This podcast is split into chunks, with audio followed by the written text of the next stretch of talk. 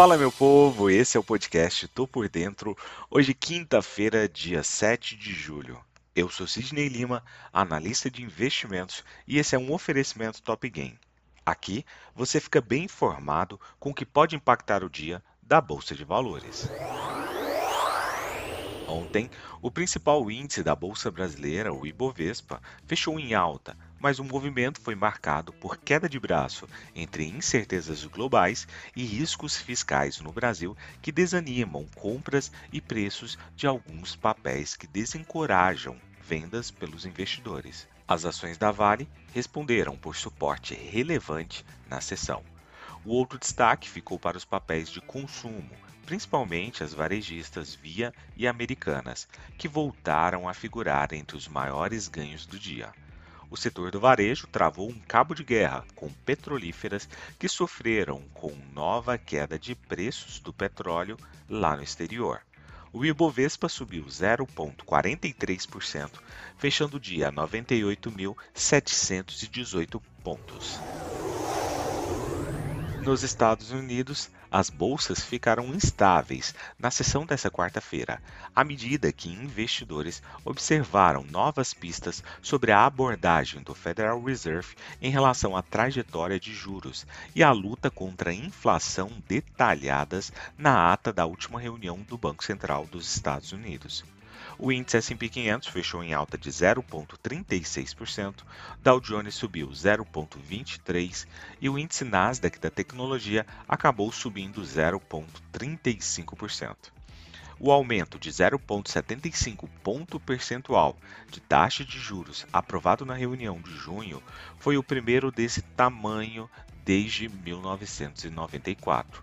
Antes da publicação da ata, todos os três principais índices ali nos Estados Unidos haviam passado por uma sessão de vai e vem completamente volátil entre terreno positivo e também negativo. Apesar da volatilidade, também após a divulgação da ata às 15 horas, horário de Brasília, os mercados obtiveram aí sim ganhos sólidos pelo resto do dia. Na Europa, as bolsas negociaram em alta nesta quinta-feira, aproveitando os ganhos da sessão anterior, enquanto os investidores aguardam a divulgação da ata da última reunião do Banco Central Europeu.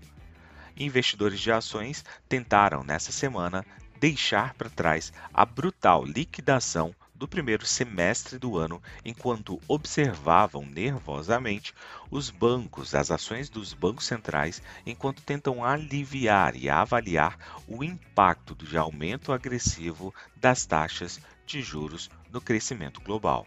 O Banco Central Europeu publicará a ata da última reunião hoje, a reunião na qual os formuladores de política monetária decidiram que um aumento de 50 pontos base seria apropriado em julho. A inflação na Europa está em níveis recordes e o aumento dos preços de energia sugere que a pressão ascendente sobre os preços ao consumidor permanecerá substancial por mais algum tempo. Os dados mais recentes mostraram que a produção industrial da Alemanha teve alta em maio, apesar de uma grande queda na produção de energia, já que a maior economia da Europa, a Alemanha, enfrentará uma crise de oferta cada vez mais severa. Na Ásia, as ações do Japão subiram após o fechamento dessa quinta-feira, com ganhos nos setores de equipamentos de transporte, instrumentos de precisão e indústria farmacêutica. No encerramento em Tóquio, o Nikkei 225 subiu 1,47%. A volatilidade do Nikkei, que mede a volatilidade implícita das opções do Nikkei 225, subiu 6,72%. Partindo para o petróleo, ele subiu na manhã dessa quinta-feira na Ásia devido a preocupações com a oferta depois de cair durante as duas sessões anteriores. A bola da vez é que os traders de commodities se tornaram muito avessos ao risco devido à crescente demanda e às preocupações com a política do Fed, do Banco Central norte-americano, o risco da manchete recessiva é como uma faca no pescoço do mercado. Os preços do petróleo caíram ao lado de outras commodities, como metais e óleo de palma. à medida que os bancos centrais globais aumentaram as taxas de juros, o que estimulou temores de uma recessão que poderia diminuir a demanda por essa commodity.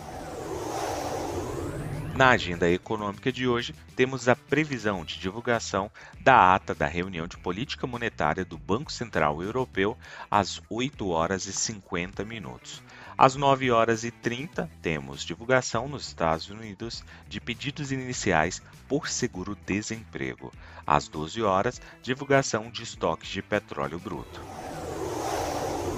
Partindo para as cotações, agora que são 7 horas e 40 minutos do dia 7 de julho de 2022, o mundo navega em terreno positivo, com Dow Jones a 0,35% de alta, S&P 500 subindo 0,24% e Nasdaq Bolsa da Tecnologia com uma alta de 0,26%.